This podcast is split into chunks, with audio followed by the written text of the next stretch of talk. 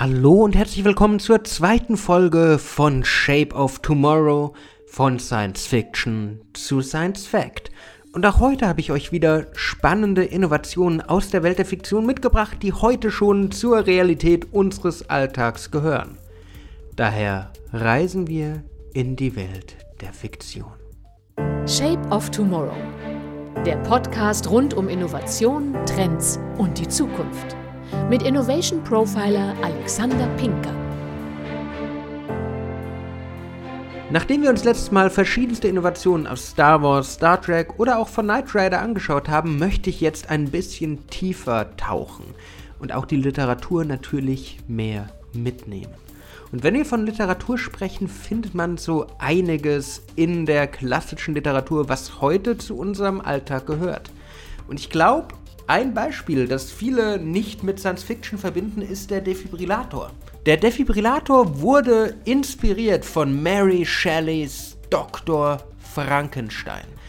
Dr. Frankenstein, der Frankensteins Monster mit einem Elektrostoß wieder animiert hat, war Inspiration für eine ganz andere Anwendung von einem anderen Doktor, und zwar Dr. Claude Beck der 1947 das allererste Mal mit einem 70 Hertz Stoß das Herz eines Teenager-Patienten wieder zum Schlagen brachte. Das war die Geburtsstunde des Defibrillators, inspiriert vom Klassiker der Literatur Frankenstein. Auch sonst findet sich in der Literatur so einiges an neuen Ideen. Auch das Lab Grown Meat, das Laborfleisch. Das im Labor erschaffene Fleisch stammt aus der Literatur, stammt aus der Welt des Science Fictions.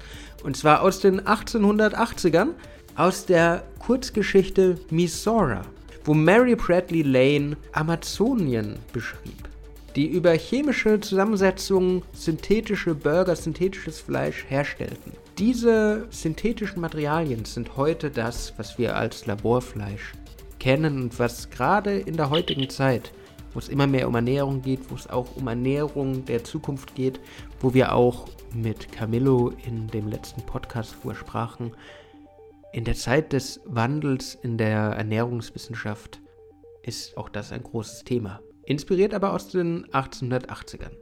Weitere Beispiele rund um Science Fiction finden sich aber auch in klassischen Meisterwerken der Filmgeschichte wie Metropolis. Metropolis kam 1927 raus und zeigte etwas, das wir besonders in diesem Jahr stärker machen denn je. Metropolis, nochmal 1927, zeigte schon Videotelefonie. Und zwar zwei Wege Videotelefonie. Man sieht einen der Charaktere, der einfach ein Videotelefon benutzt in dieser Zeit als Voridee zu dem, was heute da ist. Lange bevor Skype gab, lange bevor es überhaupt irgendeine andere Art der Videotelefonie gab. Auch das ganz spannend. Oder Universalübersetzer. Universalübersetzer kennen wir auch wieder aus Star Trek. Viel bekannter ist allerdings der Babelfisch aus Per Anhalter durch die Galaxis. Auch der Babelfisch den man sich einfach ins Ohr steckt und der in Echtzeit dann jegliche Sprache, ob von der Erde oder auch irgendwo aus dem Weltall übersetzt. Der Babelfisch hat viele technologische Entwicklungen inspiriert. Das heißt jetzt einfach der Google-Übersetzer, der auch immer besser wird und durch künstliche Intelligenz auch immer schneller und präziser die Sprachen übersetzt.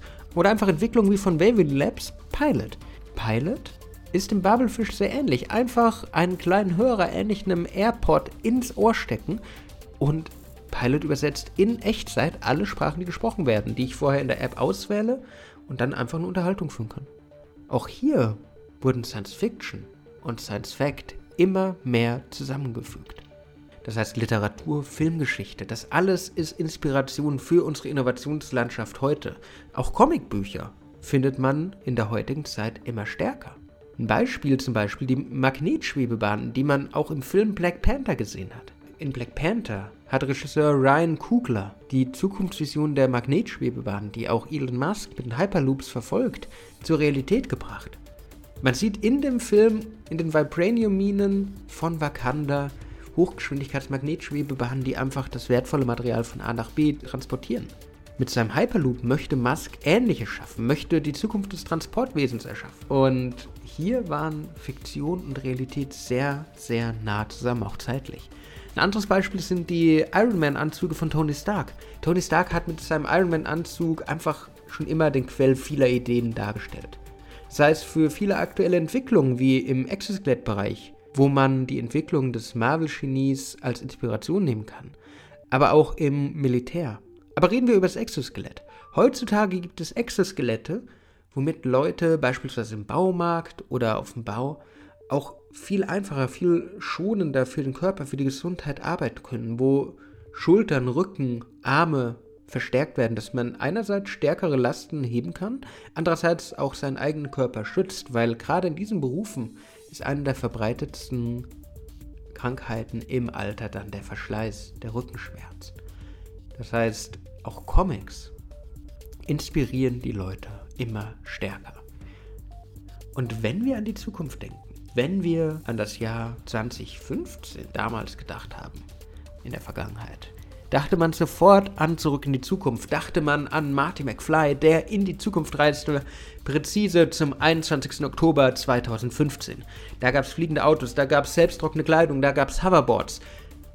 Das waren Visionen, die damals Zemeckis in seinen Film, in seinen Klassiker aus 1989 hineinbrachte. Und es hebte die Latte, was die Zukunft angeht, auch ziemlich hoch.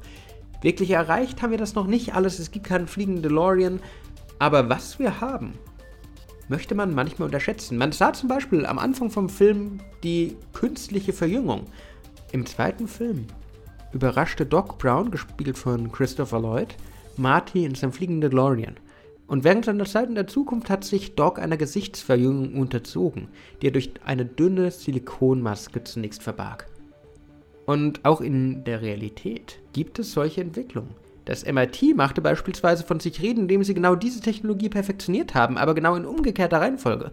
Das Team von Forschern entwickelte eine neue Art von Variable, eine zweite Haut, das sogenannte XPL, das sich auf die eigene Haut auftragen lässt und dafür sorgt, dass der Träger jünger wirkt. Auch andere Sachen, die wir aus Zurück in die Zukunft kennen, wie beispielsweise Mixed oder Virtual Reality Brillen, wie sie auch Martys Sohn, Marty Junior, in dem Film getragen hat, gibt es mittlerweile. Ihr seht, liebe Hörerinnen und Hörer, Science Fiction, Realität ist mittlerweile wirklich eng verknüpft. Aber wie kann ich mir das zum Nutzen machen? Wenn es um Ideenfindung geht, ist eigentlich nichts verboten. Wenn ich Innovationen kreieren möchte, wenn ich Ideation-Prozesse starten möchte, kann ich meine Ideen überall herholen. Wie starte ich also damit und lass mich von Science Fiction inspirieren und bring's in die heutige Zeit?